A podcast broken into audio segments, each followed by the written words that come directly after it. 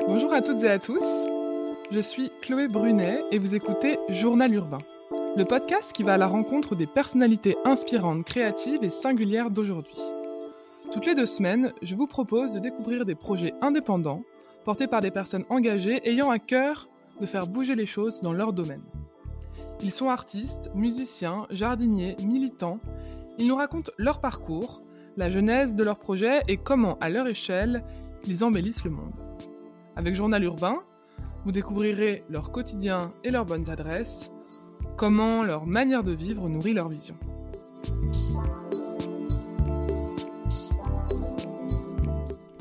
Aujourd'hui, je reçois Anne-Laure Poliac et Sophie Léger, les deux fondatrices de Fro Paris Est, un e-shop de vin nature commandé et livré le jour même en vélo.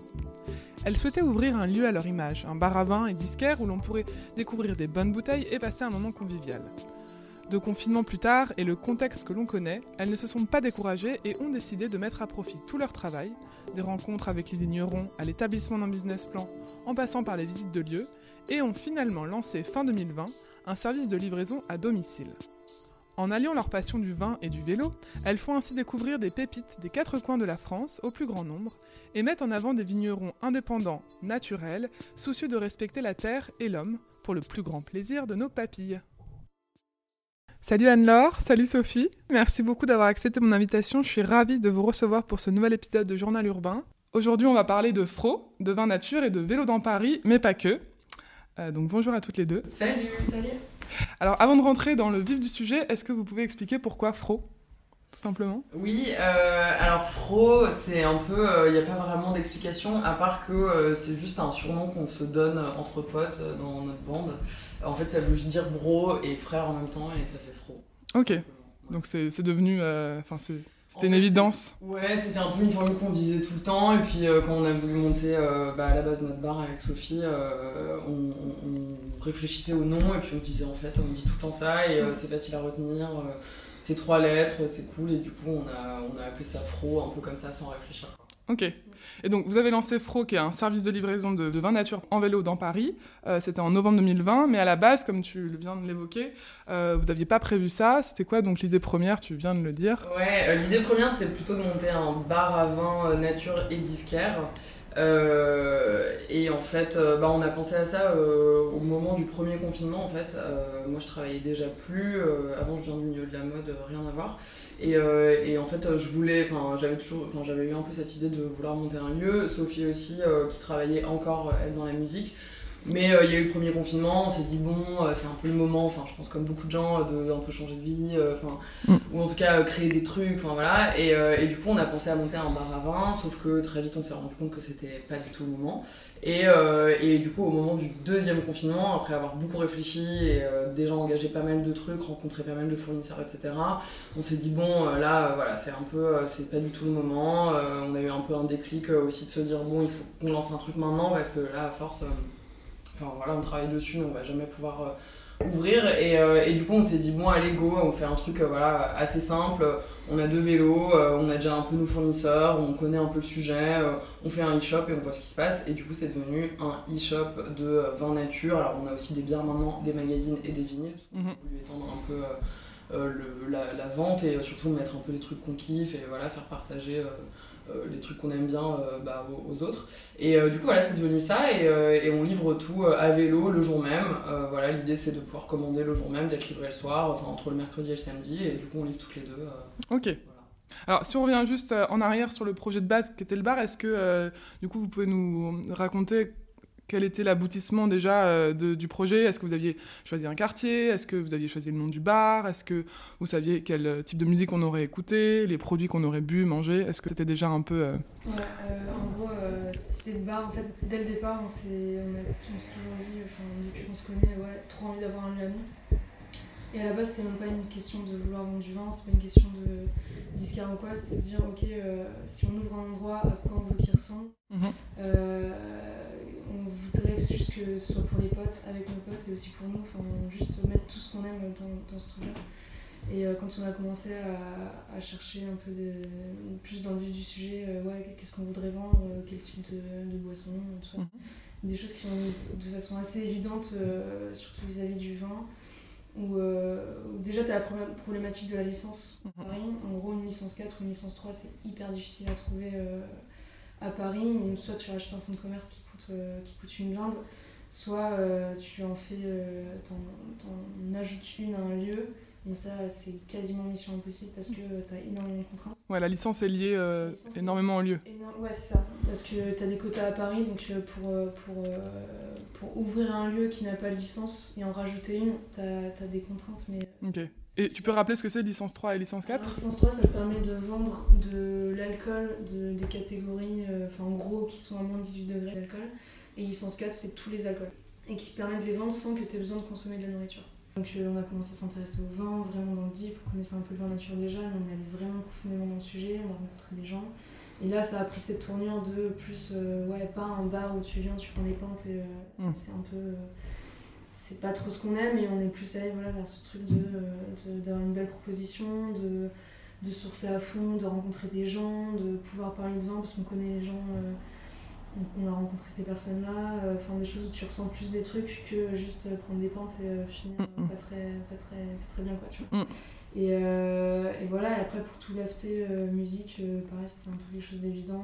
j'ai toujours, toujours écouté des vinyles, ça, fait longtemps, j'ai travaillé dans cette industrie et, euh, et je me disais que c'est cool de pouvoir partager ça, même si on va pas en- forcément vendre des caisses, tu vois, c'est pas la question, c'est plus de se dire, euh, dans, t'es dans un environnement où euh, tu peux faire des découvertes à tous les niveaux, au niveau des vins, au niveau de la Mm. musique, comme disait Allo, euh, des magazines aussi, parce que c'est c'est quelque chose qui nous touche énormément aussi. Donc euh, voilà, ça a pris cette forme-là, et après, tu as les trucs hyper concrets, tu vois, genre faire un permis d'exploitation, il faut, faut avoir des licences, euh, il faut faire des business plans, Mm. tout ça, enfin des trucs vraiment plus compliqués. Et ça, c'est une partie euh, bah, qui est un peu plus euh, terre à terre, mais bon, il faut y passer, et, et du coup, on est, on est vraiment allé dans le deep à ce niveau-là. On a fait des visites de locaux, on a rencontré des agents, on a. Voilà, c'est, c'est- on a essayé de tâter le terrain auprès des, des potes qui avaient peut-être un peu de thunes pour investir dans le projet. On a un avocat, on a rédigé des statuts. enfin, Ouais.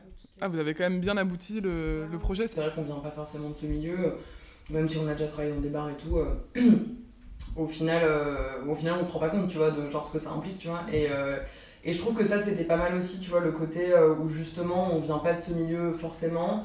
Et du coup, on a dû découvrir vraiment petit à petit. Mm. Et là où au début, en fait, je pense que si on savait déjà tout ce que ça impliquait, je pense qu'on on y serait allé un peu moins, euh, tu vois, euh, la tête baissée et tout, parce qu'il y a en fait énormément de choses. Euh, Enfin, Mm. il y a effectivement toute la partie création de boîte, etc., qui est déjà un gros taf.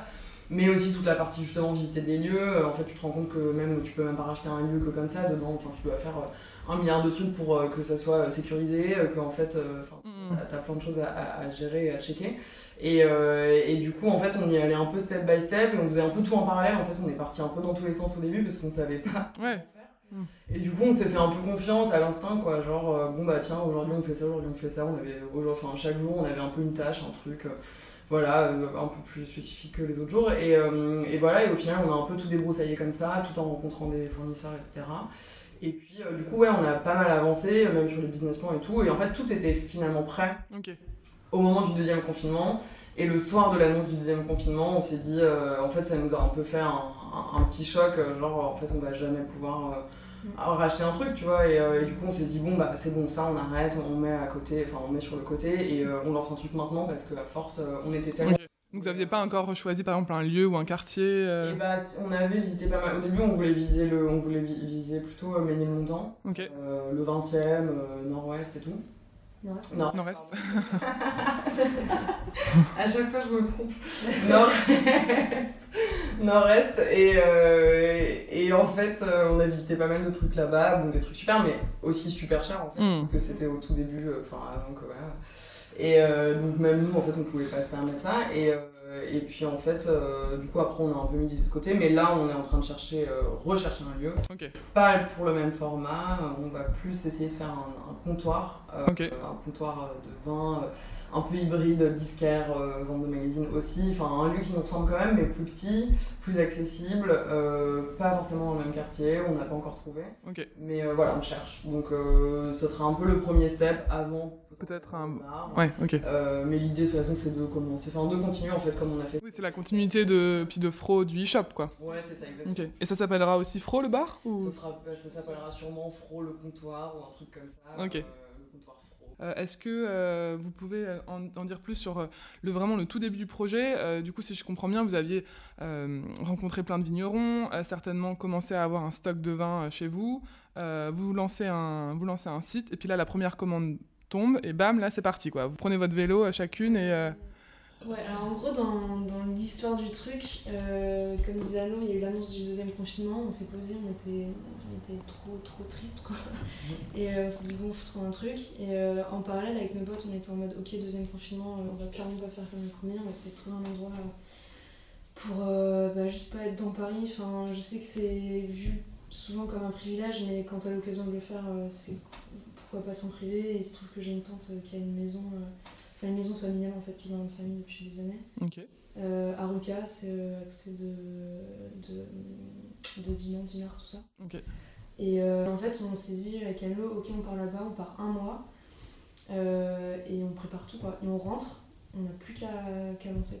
Okay. donc en fait, pendant un mois, on a rappelé les vignerons qu'on a rencontrés, on a appelé notre banquier, on a posé les statuts, on a vraiment fait tout. En fait, tout était déjà prêt. Toutes les petites, les petites étapes qui ne nécessitaient pas le lieu physique, mais. Euh, et, euh, et tout, ouais, tout était en fait, il suffit juste d'activer les choses. Euh, et, on a réussi à le faire dans ce temps en partie. Et on est rentré, on a reçu les stocks le lendemain de notre retour à Paris. Il y avait trois palettes en bas de, en bas de l'immeuble qui nous attendaient. Enfin, c'était. C'était beaucoup, monter les caisses, trier, acheter des étagères pour stocker tout ça. c'est en fait, on a, on s'est pas trop posé de questions, en fait, on a lancé tout ça. Le site était prêt, pareil. Okay. Tout ce qui manquait, en fait, c'était euh, les photos. Donc on a passé deux jours entiers à shooter. Ok. Un peu partout dans l'appart. Euh, Parce que vous aviez combien de références quand vous avez euh, ouvert le site? 25, ouais. Ok. Ouais, ouais, un truc comme ça. Donc voilà, on a passé deux jours entiers à shooter, mettre tout bien comme il faut et tout. Le, site n'était pas encore accessible et après on, on a lancé. Au début, bah, de toute façon, les premières commandes, c'était les potes. Hein. Ouais, évidemment. C'est toujours les potes ou la famille, quoi. Ouais. C'est hyper cool parce que bah, ça, fait, ça fait hyper plaisir de se dire que. Bah, qu'ils sont là, tu vois, qu'ils soutiennent. Euh, en plus, euh, il se trouve qu'ils aimaient bien les voir pour Vendée. Enfin, tu vois, euh, c'est un vrai soutien. Donc, au début, ouais, t'as une première, deuxième semaine, c'est les potes. Et après, bon, bah, tu commences à avoir des gens que tu connais, mais pas du tout, qui commencent mm. à commander. Et là, c'est signe que. Ça commence à. Ouais. Et là, il se trouve qu'aujourd'hui, je pense que les potes, c'est peut-être, je sais pas, 10%, 15% de nos commandes. Et le reste, c'est des gens, enfin, jamais vus, euh, on sait pas qui c'est. Enfin, du coup, c'est. C'est cool, c'est marrant. Il y en a qui sont très mignons, genre euh, ils commencent à.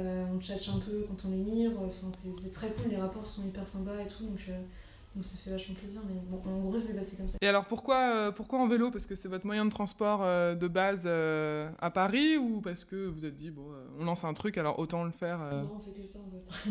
en vrai, clairement, genre, enfin, depuis deux ans, enfin, depuis plus de deux ans, mais concrètement, depuis, depuis deux ans, je pense que j'ai pris le métro, enfin, tellement peu de fois, je passe mon temps en vélo et, et c'est un peu, enfin, peut-être pas une passion, mais en tout cas, ouais, un peu une, une manière de Ouais, un mode de vie. Euh. Ouais, un mode de vie de. Euh, ouais, même s'il pleut, enfin, j'en fous, ça fait tellement du bien, tu vois. T'es là, euh, t'as pas le même rapport à la ville, en fait. ah, ouais.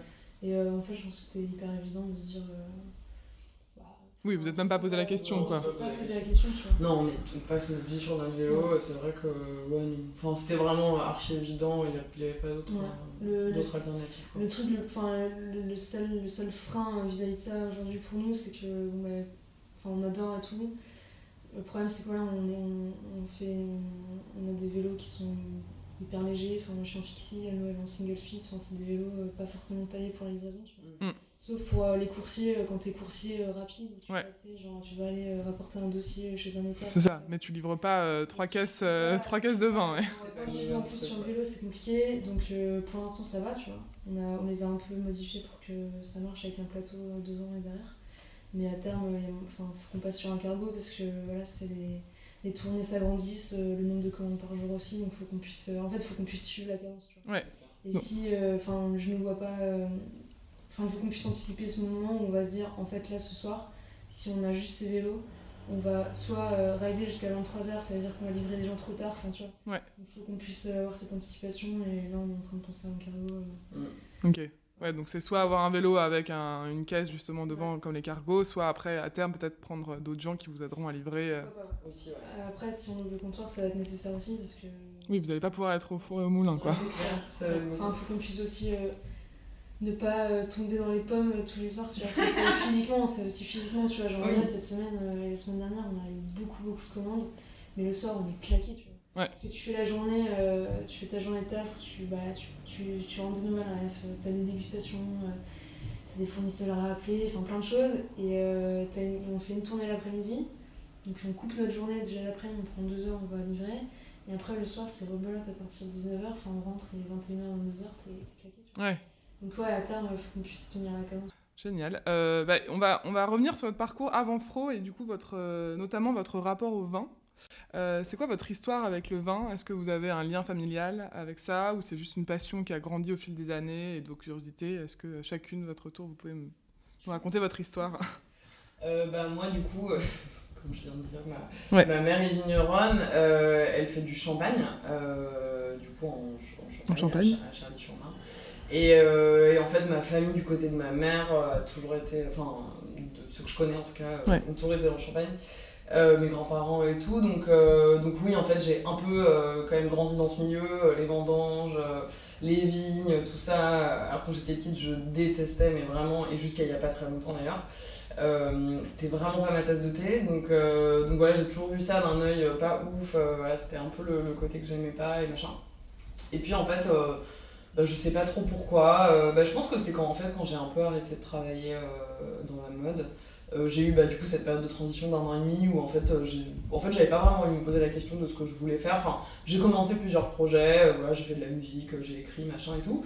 Et, et en même temps, je me disais, bon, tu vois, je prends un peu les petits boulots comme ça. Enfin, tu vois, j'ai travaillé dans des bars, machin. Et en fait, ma mère avait besoin de quelqu'un aussi pour l'aider, tu vois. Ok. Du coup, je suis allée travailler avec elle un peu en me disant que bon, c'est vrai que la nature, ça allait pas me faire de mal non plus, quoi. Et, et en fait, j'ai kiffé et, et c'était cool. Et, et en fait, avec, enfin, j'ai pas une relation hyper proche avec ma mère, mais là, du coup, euh, tu vois, c'était vachement. euh, Enfin, elle m'a appris des trucs. Enfin, tu vois, j'ai euh, j'ai- pu découvrir pas mal de trucs. Son métier aussi, parce qu'elle est archi passionnée. Enfin, je l'ai toujours vu euh, énormément travailler. Et je l'ai jamais vraiment trop compris. Et en fait, du coup, bah, c'était cool parce que j'ai pu un peu euh, comprendre mieux, tu vois. Enfin, surtout m'intéresser. euh, euh, Enfin, là où je j'avais pas fait ça avant, tu vois. Et du coup, en fait, euh, j'ai j'ai plutôt kiffé.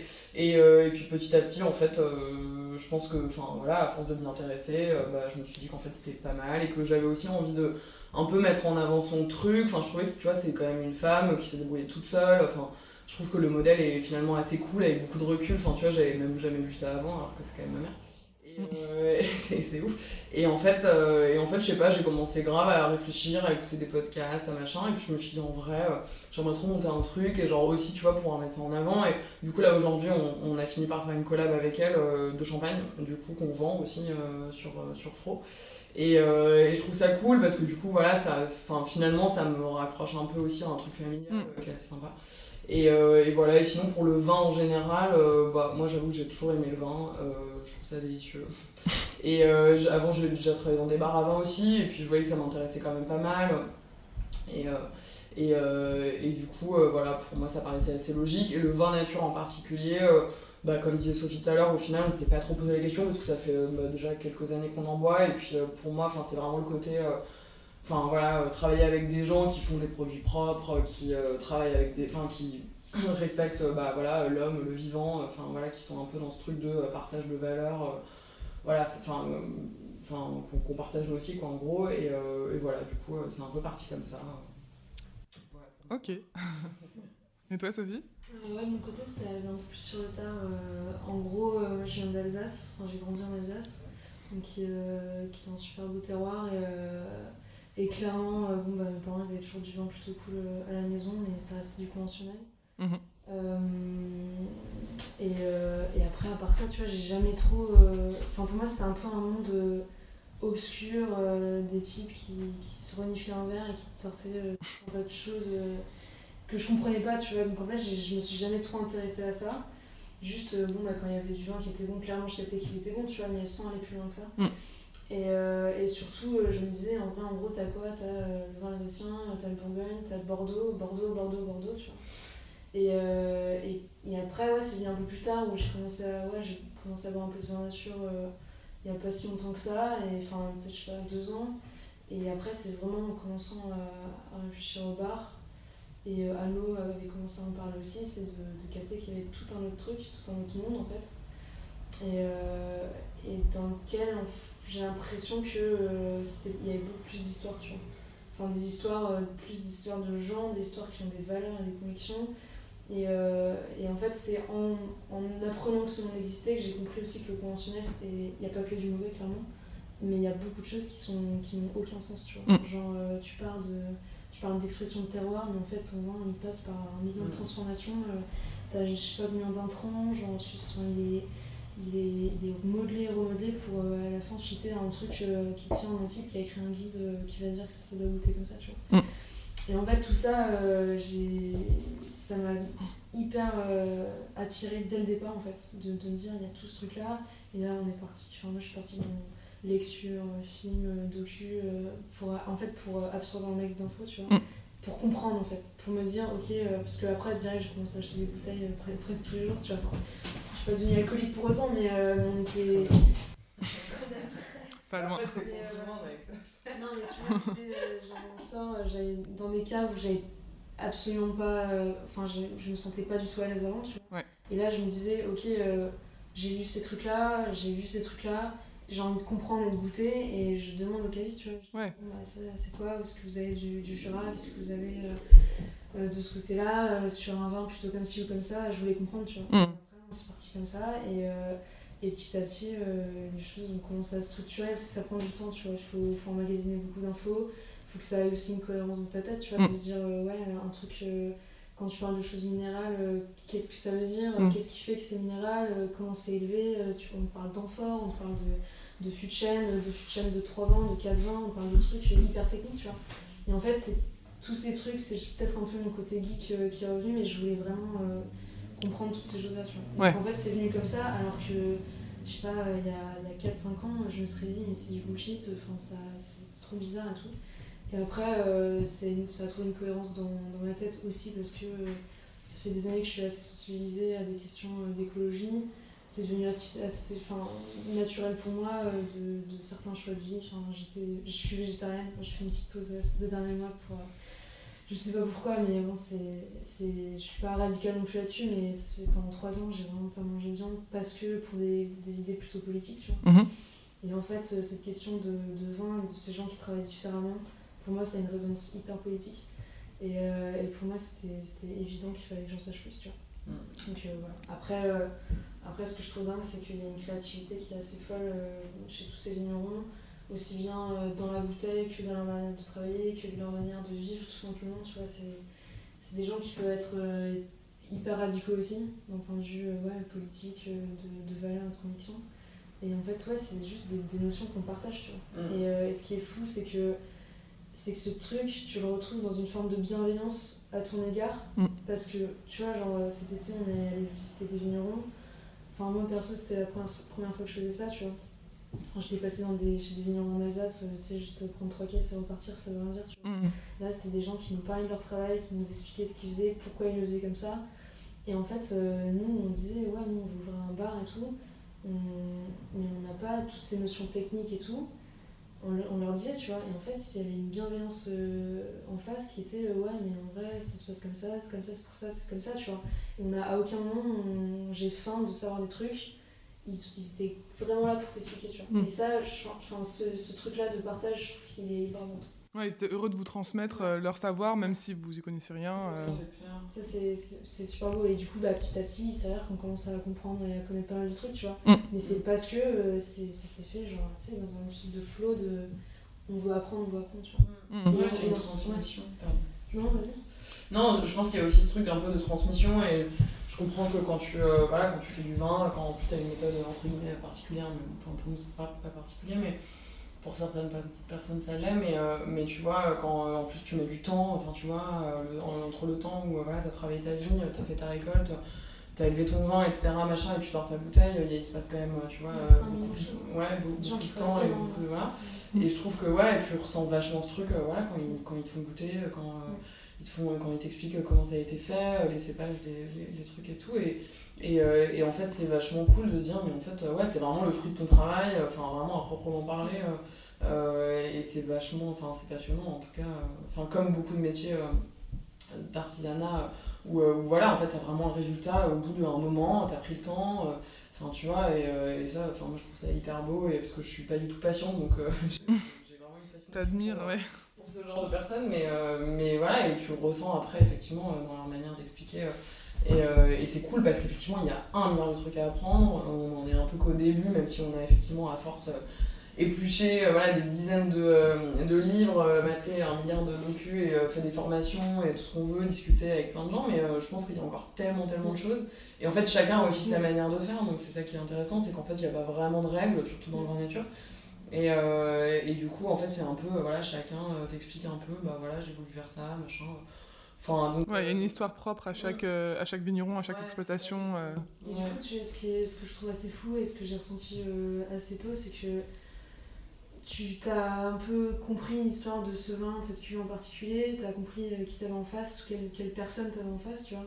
Et en fait, ce que tu as dans, dans le verre, en fait, tu il prend une toute autre ampleur, tu vois. Hmm. En fait, tu vas ressentir plus de choses, c'est- hyper abstrait de dire ça, mais, euh, mais tu vois, tu as, ce truc de. Des fois, tu as des, petites, euh, petits kicks comme ça qui te. où t'as- T'as goûté un vin et tu te rends compte qu'il est, il est vraiment délicieux pour le coup, enfin il est incroyable. Et tu dis ok mais en fait euh, juste c'est trop beau parce que t'as quelqu'un qui t'en a parlé, la personne qui l'a fait t'en a parlé, tu le goûtes, tu genre c'est- tu trouves ça délicieux.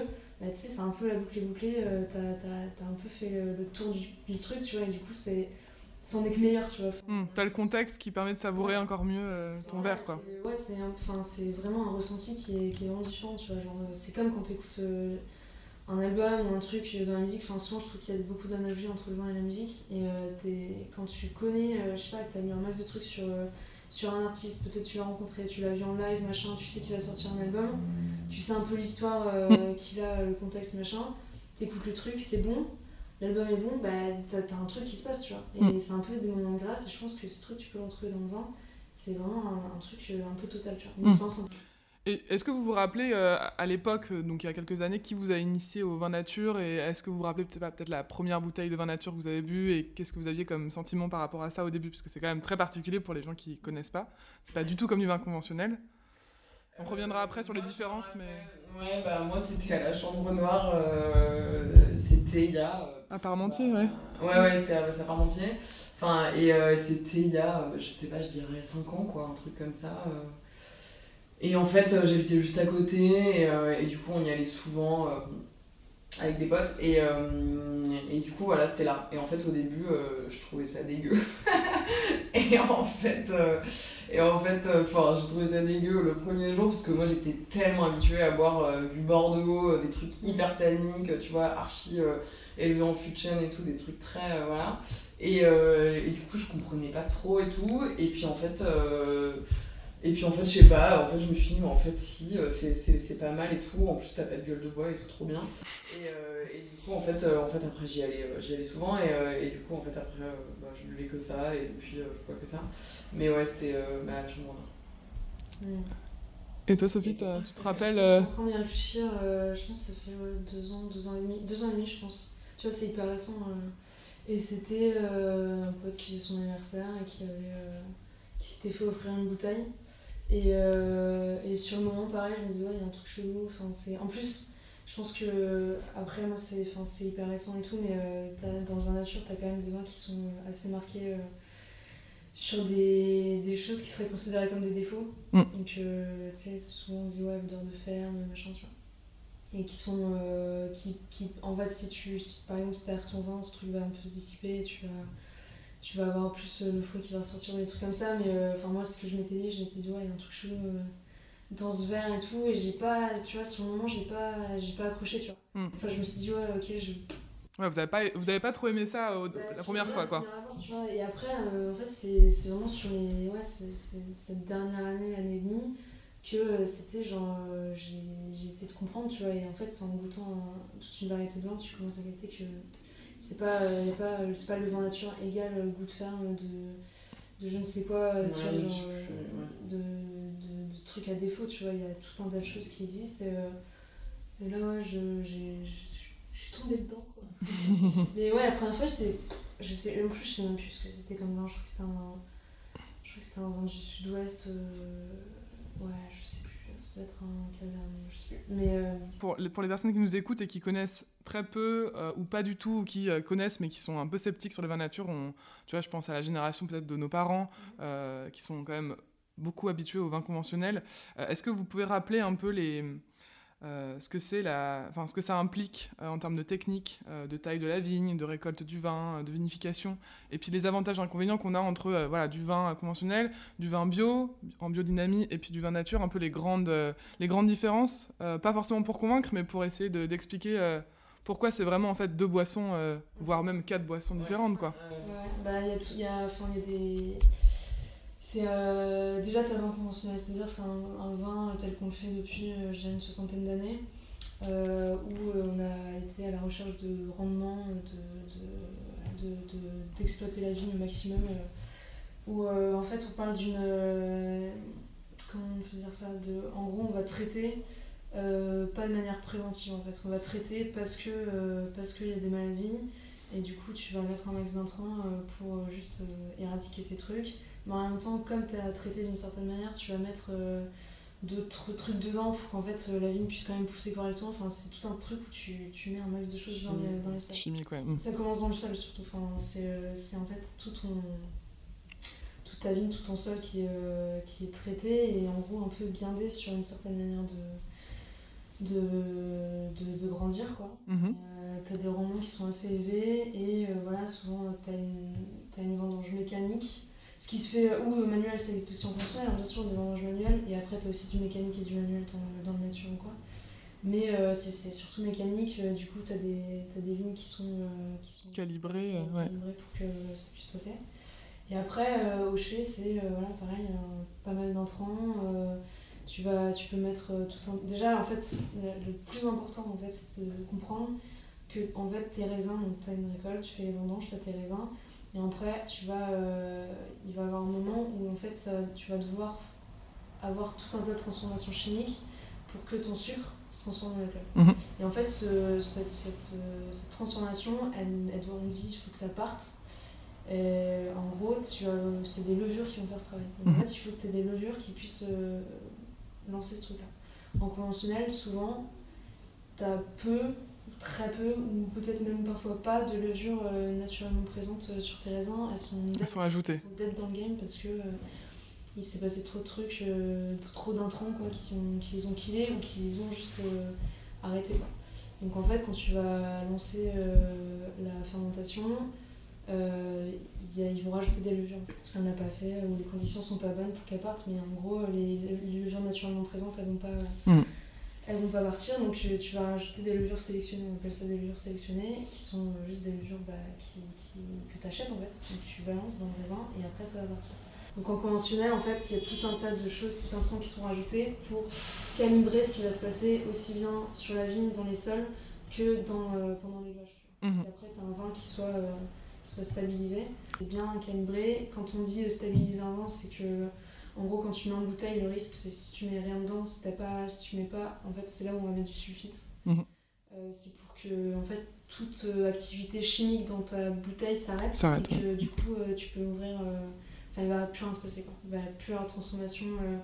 si c'est un vin qui est encore un peu sucré, su- surtout, en fait, les vins les plus sulfités, c'est les vins qui sont encore moelleux, euh, liquoreux, où t'as des sucres, on appelle ça des sucres résiduels, donc c'est tous les sucres qui n'ont pas été transformés en alcool. Mhm. Et c'est là où en fait euh, t'es obligé de mettre euh, sulfité un max, Mhm. parce que sinon ça repart en fait. Ça repart, on dit que ça repart en fermentation.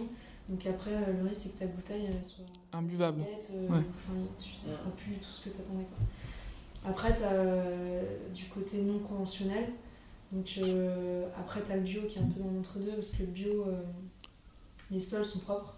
Ouais. Mais encore le droit d'ajouter euh, Pas mal de choses, ouais. tout un tas de choses euh, au chai, euh, dans tout travail après. Et après, en nature, c'est ce qu'on va se dire, tu vas encore plus loin, c'est c'est une forme de non-intervention. Mm. Où en fait, tu, tu- tu vas juste laisser la vigne vivre. Tu vas pas, enfin, va pas partir en. Tu tailles, tu, vas- tu vas tailler, Mm. tu vas avoir tout un travail à la vigne et tout, mais qui sera le moins interventionniste possible. Mm. Après, t'as autant de, de, de, de méthodes que de, que de vignerons, enfin, c'est, infini, mais on est plus sur vraiment une question de, de- du moins d'intervention possible. pour, euh, pour que la vigne euh, se suffise entre guillemets à elle-même et qu'elle soit guidée. Mais euh, tu vois, et après, et après au euh, sur la vinif, c'est.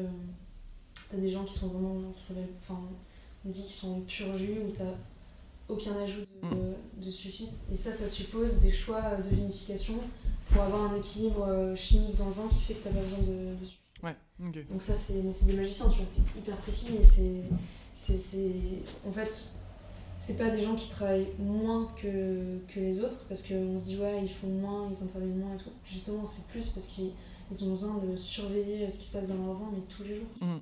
Ils vont goûter, euh, ils vont essayer de comprendre vers où ça va et de se dire, ok, du coup, est-ce que je dois... euh, genre intervenir, tu sais, tu dois, genre, est-ce que je dois piger, est-ce que est-ce qu'il faut, euh, tu vois, genre, euh, être élevé plutôt en fût, enfin, tu vois, tous ces choix de vinification, ils se font parce que c'est le vin se comporte d'une certaine manière, et Mm. comment ils veulent, tu vois, accompagner ce truc-là. Derrière, ils n'aient pas besoin de sulfiter, ils n'aient pas besoin de faire tout. On va pas parler de tous vos fournisseurs et de tous les vignerons que vous avez rencontrés l'été dernier, mais est-ce que du coup vous pouvez euh, chacune euh, nous présenter euh, la bouteille de votre choix qui est dans le catalogue Fro euh, et puis un peu nous en dire plus sur euh, quel vin c'est, justement le contexte qui permet de, savourer le vin et un peu vos conseils de dégustation, euh, ce que vous partagez un peu sur Instagram, euh, dans quelle ambiance on doit se mettre pour goûter ce vin et, le savourer pleinement? Anne-Laure? Euh, je vais dire Splash, c'est, euh, en plus je crois que c'est un peu notre best-seller. Euh, c'est un vin euh, qu'on a trouvé l'année dernière. Bah, en fait, euh, je crois que c'était un des premiers vignerons qu'on a rencontré, euh, le château Barouillet, quand on était à Bergerac, donc dans le sud-ouest euh, l'été dernier. Et, euh, et en fait, euh, en plus, on y allait un matin, on était avec des potes à Bergerac euh, dans une maison et tout. euh. On avait fait la teuf la veille. On avait fait la teuf la veille, on y allait le matin, on était encore bourré et on devait regoûter du vin par-dessus. Donc, euh, enfin bref, c'était horrible, il faisait super chaud et tout. Et euh, mais du coup, c'était super parce qu'en fait, on était euh, bah, trop euh, de bonne humeur et, et la personne qui nous a fait dégoûter aussi, goûter aussi. Et, et du coup, c'était super. Du coup, on a goûté plein de trucs, dont Splash, que moi j'ai trouvé super. Et, et j'avoue que les pet nats, c'était pas non plus trop le truc au début où. Où, enfin, j'étais pas hyper fan, je suis pas hyper fan des bulles en général et tout. Et en fait, lui, euh, je l'ai trouvé super doux, euh, super cool. Enfin, doux dans le sens euh, pas sucré, mais, euh, mais dans le sens vraiment, euh, je sais pas, une, une petite caresse, quoi. Vraiment un truc, euh, ça, ça nous a mis super bien. Et ça se boit bah, soit à l'apéro parce que c'est hyper frais, assez léger. à 9 degrés. enfin, Ouais, tu vois, c'est vachement. vraiment, l'apéro, c'est top. Tu vois, tu manges ça avec, je sais pas, une burrata, un truc l'huile d'olive et tout, euh, c'est top. Ou même, tu vois, un espèce de truc euh, genre ceviche, un truc hyper frais et tout, enfin, trop bien. Et, euh, et je trouve que, tu vois, c'est à la fois un truc d'apéro et à la fois un truc genre archi festif parce que, tu vois, c'est un peu, bah, tu vois, c'est le splash, donc. euh, donc voilà, c'est un peu. euh, Enfin voilà, c'est cool euh, en, en mode, en mode pet nat. Et, euh, et, euh, et tu vois, je le ramène tout le temps aux annives, aux trucs, parce que je trouve que ça fait toujours le taf. euh, Mm. Franchement, c'est super bon. Et, euh, et tu vois, même, même en gueule de bois, euh, les dimanches, si t'as un brunch, franchement, c'est super. Ça passe bien. Et ça passe super bien. Et c'est vraiment genre le. Enfin, c'est un des vins que tu peux boire un peu en toute occasion et qui passe toujours. Et tu vois, genre même pour un petit dîner en mode salade et tout, enfin franchement, c'est c'est vachement cool quoi, c'est très léger et tout. euh, voilà. Et toi, Sophie, ton, ton vin euh, moi, c'est malheureusement on n'a pas pu la rencontrer encore. C'est un domaine qui s'appelle Recerca euh, dans le Roussillon. Ok. Euh, en gros, alors pour l'histoire, c'est qu'il y a, un- il y a un collectif qui s'appelle le collectif Zou, les vins Zoulou. Et euh, en gros, c'est une team, euh, bah, c'est euh, c'est- deux personnes qui sont, qui sont domaine Recerca qui ont décidé en fait de lancer un, un peu à l'image d'un label de musique, une sorte de collab où en gros ils vont voir des, des vignerons de la région et proposent de faire une cuvée ensemble avec à chaque fois une étiquette spécifique. En fait, c'est des étiquettes qui sont très graphiques, très jolies. Et, et donc, ils ont ce collectif, et à côté, leur propre domaine, c'est Zoulou, où ils font bah, qui est. Enfin, ils font que sur, le, sur la production de leur domaine. Et euh, c'est un vin qui s'appelle Voltor, celui-là, en jaune. Ok. Donc, euh, donc c'est un blanc, un macabeu grenage blanc, grenage gris. Et euh, il, est, euh, il, est, il est énergique quoi. Enfin il est, il est énervé. Enfin c'est un vin, euh, c'est t'es dans un truc euh, hyper salin. Genre c'est ouais tu t'y retournes, c'est hyper frais. T'as un peu de une, acidité, euh, tu vois genre ça te met en ça te met dans un truc ouais, d'énergie, tu vois. Et, et ça, j'ai beaucoup apprécié et, et, en vrai, leur travail est super cool. Ok, moi, bah, trop bien. On, pourra découvrir ça sur le e-shop, du coup. Ouais, exactement. voilà, on arrive bientôt à la fin de l'interview. On a beaucoup discuté. Et, parce, que, parce que les thèmes de, hum, favoris du journal urbain, c'est euh, la bonne cuisine, euh, les projets créatifs et les initiatives positives de manière générale qui embellissent le monde.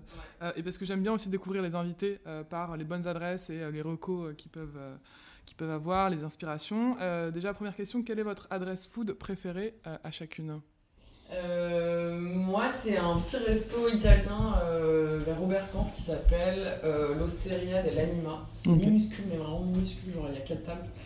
Et c'est caché et tout dans, un, dans, une petite rue. Et c'est délicieux, c'est des pâtes. Moi j'adore les pâtes, je mange que ça. Donc, donc ouais, ça c'est mon adresse préférée. On note. pour moi, ça va être plus un truc. un truc en fait, c'est de, de mon table d'avant, j'étais vers euh, Rue Saint-Maur, tout ça. Euh, et en fait, t'as le favori, je sais pas si tu vois, c'est des sandwichs euh, bien, bien cool, enfin, hyper généreux et tout. Les produits sont, sont vraiment chambés. Et ouais, voilà. Et en plus, c'est hyper abordable. Ok, le favori. Le favori, donc vraiment, ces jours-là où t'as un peu la flemme, tu manges un bon gros truc à midi, bah vraiment, c'est parfait. Ok. votre lieu culturel préféré? Euh, moi, je dirais plutôt un truc, pas à Paris du coup. Euh, j'ai habité un peu à Stockholm et j'aime trop cet endroit qui s'appelle le Fotografiska. C'est un musée de photos. Mm. Avec un, en plus, euh, en haut, il y a un, espèce de café, resto trop cool avec que des baies vitrées. C'est magnifique. Tu vois tout, toute la vue sur Stockholm, c'est incroyable. Et ils ont toujours des sélections de photos de dingue, des, des, expos de malades. Donc, ça, vraiment, ouais, gros, gros coup de cœur. Ok. Pareil, euh, euh, j'ai vécu à Glasgow et il y, a un centre d'art contemporain de Glasgow qui s'appelle le CCA et qui, euh, qui est super cool. Enfin, c'est un lieu de vie, tu as des expos, tu as des concerts, des, des, conférences, tout un tas de choses. Tu un restaurant qui est vraiment délicieux, qui est vegan. Donc là, bas avec une petite librairie, enfin, c'est Trop bien, dès qu'on peut revoyager un peu. Ouais, grave. Sinon, après, dès que la station arrive aussi. ah, la station Gare des Mines Ouais. Bah ça clairement, on peut passer notre vie là-bas, enfin en temps normal. Ouais, quand, les... quand il y avait encore des concerts. Et... C'est clair. Alors sur le thème du vin, donc là on sort des adresses euh, et de la bonne bouffe. Est-ce que vous avez un film ou un docu, vous en avez pas mal, euh, pas mal parlé, à nous recommander, soit pour se divertir, soit pour se cultiver euh, sur le thème? bah, Il y a une rêve qui est, enfin, un truc qui est super cool, qui s'appelle Wine Calling, le vin se lève. Ouais. et c'est un docu sur sur tout un tas de vignerons euh, dans le sud-est. Euh, Urbanium. Urbanium, il me semble, ouais. Ok. Euh, t'as des, jeux de la vieille, genre Alain Castex. ouais. Des gens comme ça. Et, et en fait, c'est trop beau parce que ce documentaire, c'est vraiment sur les gens, quoi. Et sur leur, leur vision de la vie, pourquoi ils travaillent comme ça. Et, et comment c'est au quotidien, tu vois. C'est quoi, quoi, leur vie. Et voilà, c'est en fait il y a beaucoup de travail, clairement, il y a beaucoup de travail, il y a du stress, euh, tu, tu sais pas si ça va marcher, voilà. Et après, euh, tu as aussi tout ce truc de la teuf, quoi. ils font la teuf, euh, c'est hyper vivant, c'est hyper joyeux. C'est vraiment beau, c'est hyper touchant. Quoi, ouais, c'est clair, hyper touchant. Ok. Ça, et puis après, classique, il y a un peu les docus de Vice là, avec Action Bronson, mm. et Clovis Auchin, franchement, qui, sont assez drôles quand même, euh, sur euh, toute la partie à Paris, là, euh, sur le Zornet et tout. Enfin bref, ça, franchement, on, on, les a tous regardés et, et c'est cool. Franchement, c'est cool, t'as des, as des adresses super, enfin tu vois, franchement, ça donne un bel mm. aperçu de ce que tu peux avoir en nature. Tu, tu, prends 10 kilos en regardant un truc. Quoi. Ouais. Par contre, ils n'arrêtent pas de bouffer et tout, c'est beaucoup, mais, mais franchement, c'est trop bien, quoi. ça donne trop envie et tout, c'est cool. Ouais, okay. dimanche soir. Ouais, et alors, même question, mais côté lecture, est-ce que vous avez un, un ouvrage littéraire à, conseiller euh, sur le thème? Euh, bah, Moi, plutôt food. Euh, j'ai pensé bah, du coup au, dernier numéro du Fooding, là, qui est vraiment bien. Pour les 20 ans Ouais, c'est ça, le guide, le guide des 20 ans, là. Et franchement, c'est hyper cool. Enfin, je trouve que, tu vois, ils ont, ils ont pas mal d'articles hyper sympa et, euh, et plein d'adresses aussi. Et puis voilà, ils ont quand même réussi à sortir euh, ça cette année et tout. Donc, euh, donc non, franchement, ça, j'ai trouvé ça vraiment bien. Je l'ai trouvé vraiment cool. et pour moi, ce sera la pur jus. je sais pas si tu connais, c'est une BD qui a été écrite par Fleur Baudard et illustrée par, illustrée par Justine Saint-Loup, dont le frère est aussi vigneron en Loire. Et c'est super, en vrai, j'ai appris énormément de choses avec ça. Mm. Donc t'as- le premier tome c'est sur, euh, sur la vigne, donc euh, vraiment le travail du sol, euh, le travail des vignes, tout ça. Et le deuxième tome c'est euh, sur euh, la vinification. Donc, vraiment tout ce qui est derrière, le travail boucher, l'élevage, euh, tout ça. Et en fait c'est, euh, elles ont fait un, un- à chaque fois un petit tour de, un petit tour de France, euh, elles vont rencontrer des gens euh, qui leur expliquent, c'est vraiment du dialogue et ça, des fois c'est très technique. Mais euh, c'est bien expliqué euh, dans le sens où, bah, tu vois, ce que je te disais avant sur euh, comment les vignerons sont hyper euh, pédagogues d'un côté, tu vois. Et, euh, et du coup, c'est à la fin, en vrai, tu te rends compte que ça passe bien quoi, et, que, et c'est bien illustré. Mm. Ouais, C'est hyper vraiment-. Comme initiation, c'est c'est vraiment bien. Ok, Les gens qui aller vraiment euh, c'est cool. trop bien. Euh, et une initiative positive euh, dont vous aimeriez parler? Bah oui. Euh, en gros, euh, là, je, je pense qu'il y a pas mal de gens qui ont entendu parler. C'est euh, J'ai besoin d'eux. Euh, c'est des chefs euh, qui, qui, sont, qui sont mis ensemble euh, qui pour cuisiner des repas aux sans-abri. Donc, alors, je, je crois que c'est avenue Parmentier où tu peux déposer des denrées. Donc, régulièrement, ils publient une liste de son, son besoin. Et après, ils préparent des repas chauds, des centaines de repas chauds qu'ils vont distribuer. Et, et ça, c'est surtout là, ces, ces derniers temps, il a fait tellement froid. enfin, Mm. C'est c'est hyper, euh, hyper euh, important et ils se donnent, enfin, ils passent des heures à cuisiner. euh, c'est énormément de travail et je pense que c'est c'est vraiment, euh, ça coûte air de, de, poser euh, deux trois trucs, tu vois, et ça peut aider beaucoup de gens. Donc en gros, ouais, ça, je pense que c'est un, un gros truc qui est important et qu'il faut les soutenir. Et, euh, et même les gens qui, qui font un peu de vélo, euh, bah, récu- récupérer deux trois trucs et faire des, des courses euh, pour eux, ça peut être bien. Donc, euh, Ok, trop bien. On, on notera ça sur, euh, sur le compte Insta de Journal Urbain. On arrive à la fin de l'interview. euh, on a déjà un peu parlé de la suite de l'aventure, donc ouvrir un comptoir, euh, continuer la livraison, euh, s'acheter un cargo. Euh, où est-ce qu'on peut euh, vous suivre Donc du coup sur euh, votre compte Instagram euh, et sur le site euh, Paris.fr, proparis.fr. c'est ça. Euh, Qu'est-ce qu'on peut vous souhaiter là pour la suite? Est-ce que vous avez déjà un peu euh, euh, une, une- un timing euh, visé Ouais. pour l'ouverture du comptoir euh, On aimerait bien ouvrir au printemps, quoi. Enfin, euh, en mai ou un truc comme ça. Donc euh, là, ce qu'on peut nous souhaiter, c'est de trouver un lieu et d'avoir des sous. Et d'être déconfiné un peu, quoi. Et euh, mais voilà, non, de toute façon, ça va se mettre en place progressivement. Bon, de toute façon, euh, le- le- les, les trucs les plus chiants, c'est toujours les, les- les côtés un peu administratifs. euh. Mais, euh, mais voilà, mais sinon, euh, non, on va continuer à livrer euh, tranquillement. euh, et, euh, et voilà, là, c'est cool. Et, euh, et en plus, il commence à faire beau, donc Ouais. pour nous, c'est vraiment trop bien. Ça change et, tout, ouais. euh, ouais, Et voilà, et du coup- vas livrer un t-shirt, je pense que ça. Ouais, Ça va être ça, assez sympa, ouais. Et voilà, après l'ouverture du comptoir, on espère ouais, pour euh, printemps, Printemps. euh, pour justement pouvoir donner un nouveau souffle aussi, tu vois, même si on continuera la livraison, ce sera cool de voir des gens en vrai. Ouais. Et de rassembler du monde, quoi. Bon, bah, trop bien, bah, on, on se retrouve euh, au comptoir. Alors, merci beaucoup les filles, euh, à très bientôt. À bientôt. Journal urbain, c'est fini. Merci beaucoup d'avoir écouté cet épisode. J'espère qu'il vous aura plu.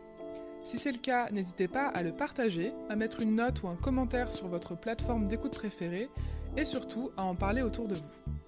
Pour prolonger l'expérience et retrouver les bonnes adresses de notre invité, pensez à suivre le compte Instagram du podcast en tapant tout simplement Journal Urbain.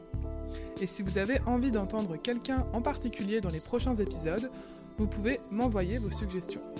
Quant à moi, je vous dis à très vite pour un nouvel épisode.